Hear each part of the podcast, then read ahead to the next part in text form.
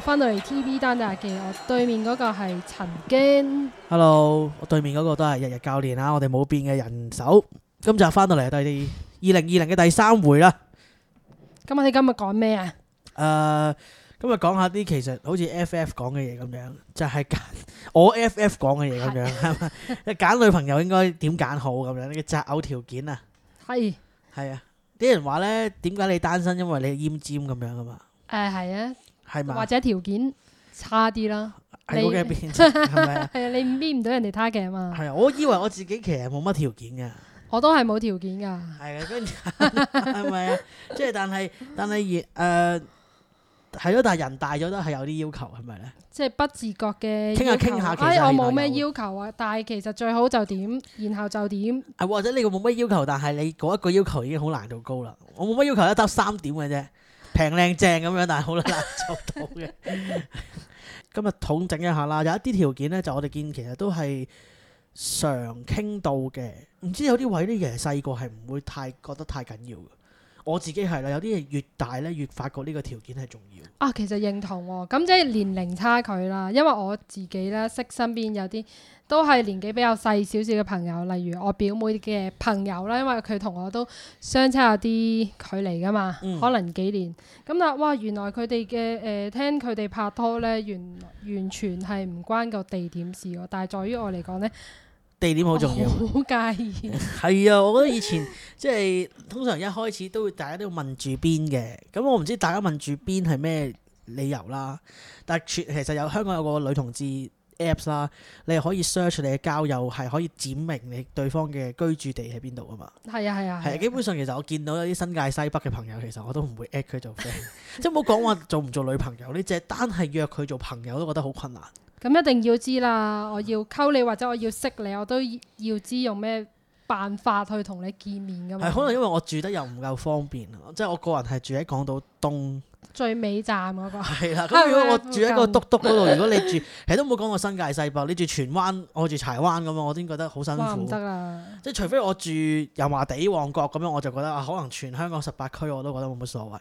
遠過翻台灣喎、我試過有啲朋友仔係話俾我聽，佢女朋友係住喺禁區嘅，咁佢沙頭角，係啦係啦係啦類似係有啲連個名都唔記得哦仲有仲有咗。人住嘅咩？係跟住我就哇，你點拍拖啊？真係好辛苦喎。即係我從來唔知道嗰度有有人可以住嘅喎、係啊，我我覺得，但係細個嘅人係咪即係感情 O、k 就唔係好理，同埋咧嗰啲即係 long 啲都冇所謂噶嘛。我諗佢哋係好似唔係好介意嘥時間去花費交通方面，或者夜咗咁可能你喺人哋屋企玩到點零兩點，其實通頂先翻屋企都冇問題。但係在於我嚟講，而家唔得，係咪咁你會唔會接受嗰啲誒誒遠距離嘅戀愛？誒唔得 啦。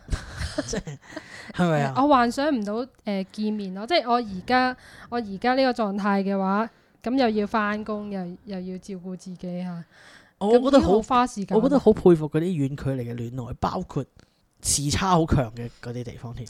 例如美國，英國、美國嗰啲咯，即係我見佢哋要維係感情真係好厲害，佢哋要即係可能瞓覺嘅時候都拎住個電話 FaceTime 咁樣 FaceTime 大家瞓覺咁樣。所以我諗真係好好厲害，仲要跨跨國去結婚嚇、啊我 個 friend 係 係咪咪啊啊？我係見啊譬如好好多其實其實異性戀係都幾多嘅喎，我都識好多女仔嗰啲未嫁到世界邊端之前，你哋識佢到你哋拍拖嘅過程，其實都係結婚分之前啊嘛，哦分係嘛隔兩地噶嘛，點樣維係真係好厲害。但係如信果任真係好緊要啊！呢、係個嘛，即係如果做得到嘅話，其實可能大家即係俾呢個地區，可能我俾呢個地區壓制咗我自己。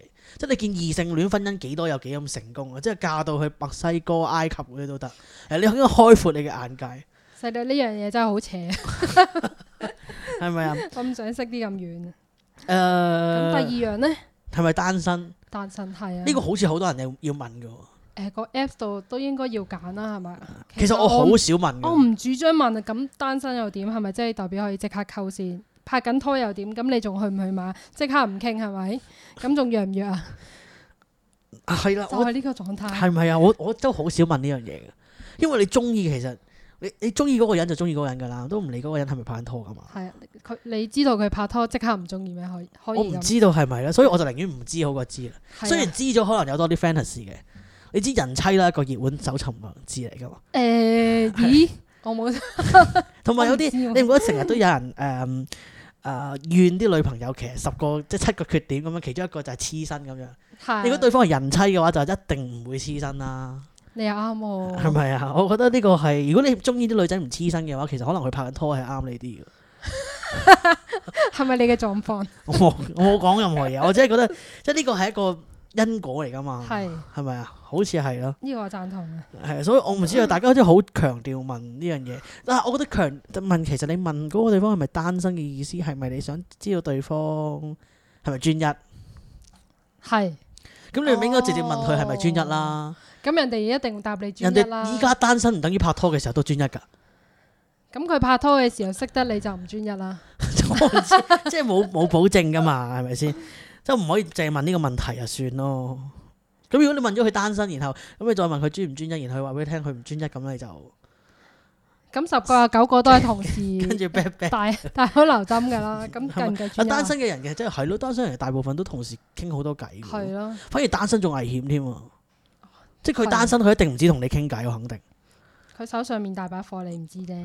或者可能你同事都同幾個人傾緊偈啦，你點知啫？所以你知道佢單身，可能要追得兩嗰、個追嘅，可能仲要落多幾錢肉緊。算啦，所以問呢樣嘢仲擔心，唔係其實所以我 想話，我我唔其實係唔問呢樣嘢，因為我唔想問嚟問好似好辛苦咁樣，更加多嘢煩，係啊，所以寧願唔問啊，我我都覺得係算啦咪。啊？仲聽過啲咩問題多啊？啲人做擇偶乜？工咯？做啲咩工咯？咁你會唔會答啊？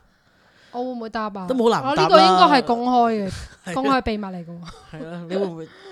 咁你會誒你你講完之後，你覺得點啊？聽完之後，我聽完，其實我唔會問咯，嗯，即係你好悶啊嘛。喂，hello，我係我係陳驚啊，你叫咩名啊？幾多歲啊？然後你係咪單身？你做咩工咁樣？咁就完噶咯喎，做咩工咁點啊？佢都做咩工，代表啲咩咧？代表啲咩？性格、可能係獨啊咁立。經都係濟，錢嘅問題，但係我覺得份工其實真係唔包嗰個人有冇欠債，哇！呢、個即係佢賺幾多同佢有冇爭卡數係兩件事嚟 嘅，哇係咪先即係佢可好以月 true 啊，覺佢得可以月入兩三萬，但係佢依然可以有十幾萬萬嘅債呢欠個債。係使錢方法同埋個人嘅品格問題。係我諗你頂多其實問翻工，我覺得關心嘅應該可能係咪？不過我覺得做咩工都有多啲嘢知嘅，譬如你要約嗰個人出街咁樣，你知道佢係翻 office 定係翻 shift 咁樣會有咁關係係。咁關你你你會有關啲咯，係咁你會唔會選擇啲翻咩工嘅人咧？我其實咧，我自問咧就好怕對方咧係朝九晚五嘅，哦係啊，仲要翻五日工。我怕好，你咁差得閒真係好好大件事。但係即係我覺得我誒、呃、對於我嚟講翻文職咧，我係難聽到嘅，因為你放工嘅時間就就係係我最忙嘅時間，然然後你放假嘅日子，我啲學生都放假噶嘛，哦，所以你所以係唔夾你嘅，所以翻 shift 嘅夾你啲。除非佢嘅好彈性，彈性到可以等埋我收工之後 一齊食個飯，咁就 OK，真係要好好配合咯。因為我試過嗰陣時同居嘅女朋友咧，係有一段時間係翻文職工嘅。係咁你同居啦，咁你文職工，我有翻文職工嗰排，即係你就會發覺哇，晚晚都見住，然後星期六日又一齊過，你覺得嗯生活真係枯燥到一個點咧？係你好似冇私人時間，即係係咪你哋個情趣去到一個點啦？然之後就咁你都想約 friend 食作為生活飯㗎嘛？佢唔俾你約 friend 食飯。難啲咯。哦，咁你咁佢會話佢自己得翻佢自己一個喺屋企咁咪好悶咯。咁你又唔好意思掉低佢。係啊，咁所以你真係變得，你真係日日都同佢一齊見，日日日都同佢食唔同嘅嘢，咁樣真係有啲悶悶地。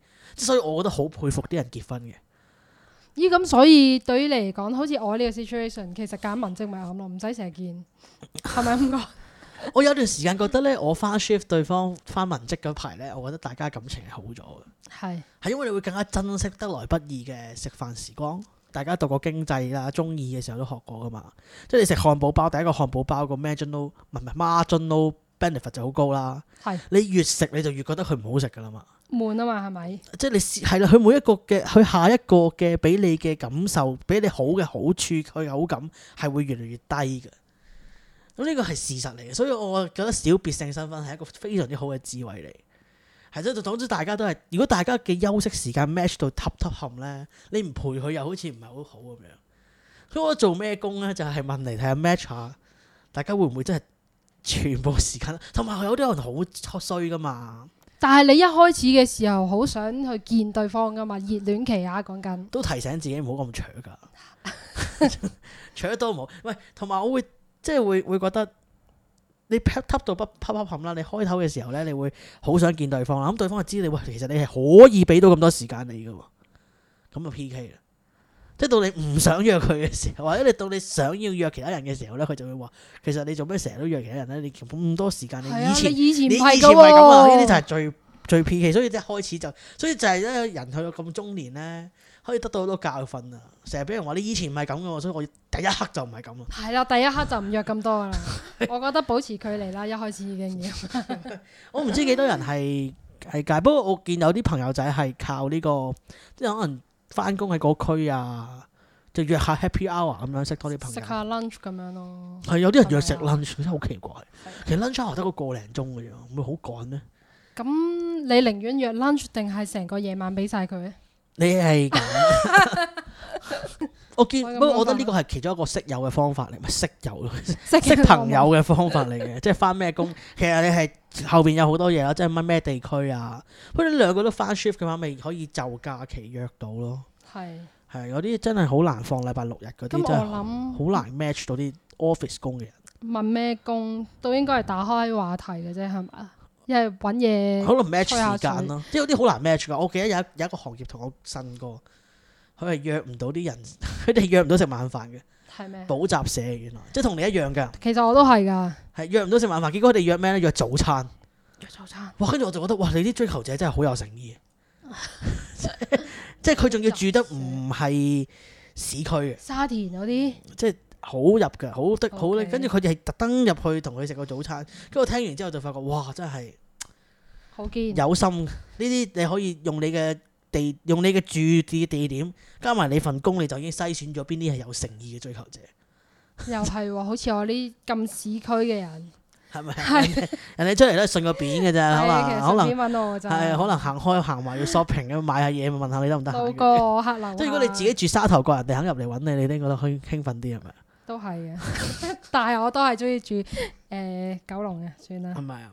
咁仲有冇聽過一啲擇偶條件比較特別啲？擇偶條件，我哋講咗咁耐都未講外咪鬧協嗯咯，咯。係啊咯，好多人話係有外協嘅，你有冇啊？我有啊，我自己都都被外協啦，可能可能啊我唔知啊。高度問題，我哦你個高，你講緊嘅外協係高度，高度個樣啊，我唔知啊，你睇啲咩㗎外協？誒我自己會睇咯，我睇人哋咯，我唔知人哋有冇睇我啦。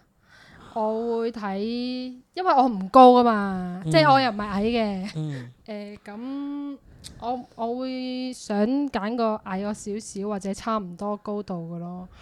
哦咁、個樣係正正常常咁樣就 O K。嗯最呢、個我諗係唔係主主要我擇偶條件嚟嘅。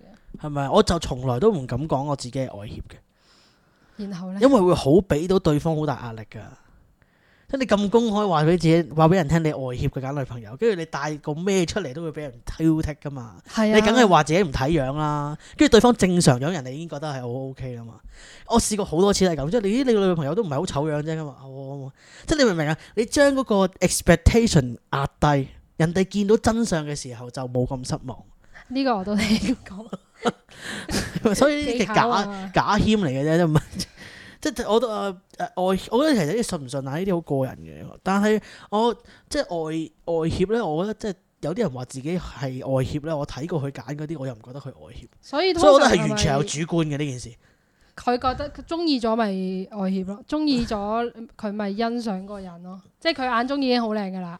係，所以係完全唔關， 完全完全係匪夷所思呢、個條件咧，啊我覺得係唔使要睇嘅，因為中意得嘅。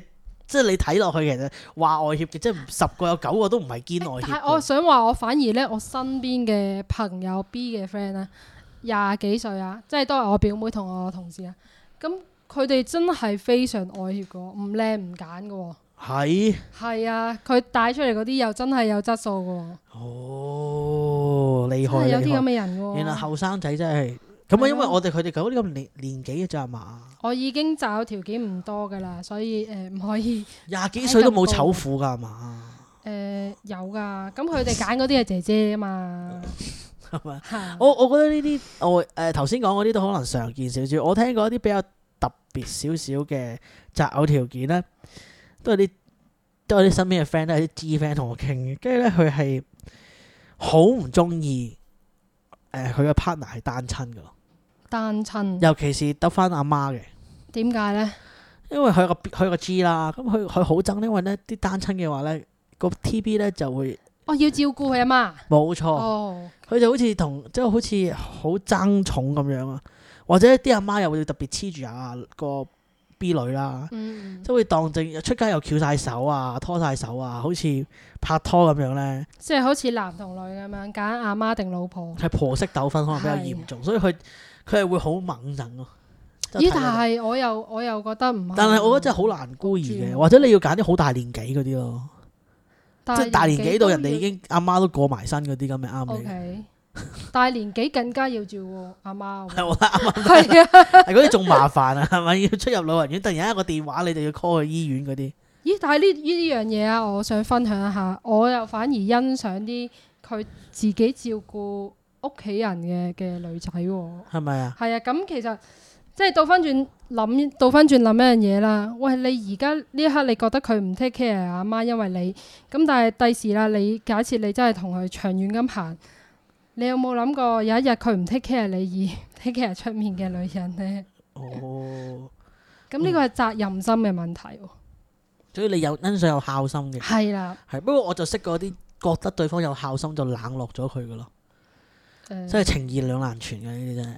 即係你話個個 G，個知係啊，就會唔熱，就會唔係太中意咯。所以就係諗一個角度咯，可能。可能 係咪啊？好似咁最後啦，你會唔會想？我有聽過呢個都幾多噶，就係、對方要唔要 come out 咗咧同屋企？因為我都聽過好多咧，係想對方同屋企人講咯段關係，係，結果逼到咧要分開。其實有邊個唔想啦、被認同感喎、呢、個即係我哋喺呢個呢、個呢、個社會啊，呢、個社會呢、個香港，被認同感已經唔多啊，同志。即係雖然都都開始多咁，但係呢，咁咁親密嘅關係，梗係想對方嘅屋企認同自己啦。嗯，咁你着唔着緊呢件事？因為我冇都得聽着過，緊啊，我都聽過好多拍咗拖之拍拖之前呢就知道嘅，但係就冇乜嘢。但係越拍越耐呢，就會呢件事會變成鬧交位。因為越想得到啊嘛，即係係諗諗下 expect 擺咁多時間落嚟啊，喂，仲未等到你 come out 嘅，為咗我，可能呢個嗯但就我係見過好多係鬧交鬧到鬧到要分開咯，其實都幾可惜，因為其實一開始你就知道對方係未到未同到屋企講噶嘛。係啊。你又何苦？但係你哋都一揀咗一齊喎，又何苦？點解喺一齊嘅過程裏邊，呢件事會變成一個分手嘅原因呢？嗱，除非咧對方一開始 promise 過你，喂誒、我遲啲都會講㗎啦，等時機成熟啦，我哋慢慢相處下先，到穩定咗先。咁我覺得可以商量喎。咁但係如果對方從來都冇話過我會 come out 嘅，咁咁冇，啊，你嗯何必逼佢呢？係好難避。我見有好多已經其實好勇敢地，即係佢廿幾卅歲先為咗你同屋即係搬出嚟，即係佢都佢未必真係解釋到咩原因，但係佢起碼都做咗呢個動作。其實對於佢嚟講都係一個好難嘅一步嚟嘅喎，即係佢屋企人見佢未嫁就要搬出去。係係咁，而 係咯，所以我覺得，我覺得呢啲位鬧交其實都幾可惜嘅，因為好似一開始已經知道噶嘛，你有冇試過？我就冇嘅，因為我都好好彩係啊，全部都 come out 晒啊！係係一係係就唔啊理屋企，拍拖機會少嘛，冇冇你咁多豐富嘅經驗咯。唔關事 嘅。啊，我會正咗我會明白咯，即係對方如果冇得，如果嗰個係佢自己揀嘅嘛，始終個屋企人係佢，即係佢要面對咁差耐。所以千祈千祈，我覺得最差嘅係影響到人哋屋企咯。嗯，係啦，你接受到佢唔 come out 嘅，你咪一齊咯。你接受，你即係你願意等佢 come 唔 come out 到嘅，咁係你嘅選擇咯。你接受唔到，你咪揾第二個咯。係咯，我諗呢集都係提提醒大家，你擇偶之前呢，你係咁樣講咗係 O K 嘅，就唔好一齊咗之後先嚟後 悔，係一個退貨啦，係啦。咁我哋今集講到呢度啦，大家有冇聽過啲再奇怪啲或者係又或者對呢啲擇偶條件有咩睇法嘅？歡迎留言同我哋傾啦，好啦，今集係咁多，拜拜拜拜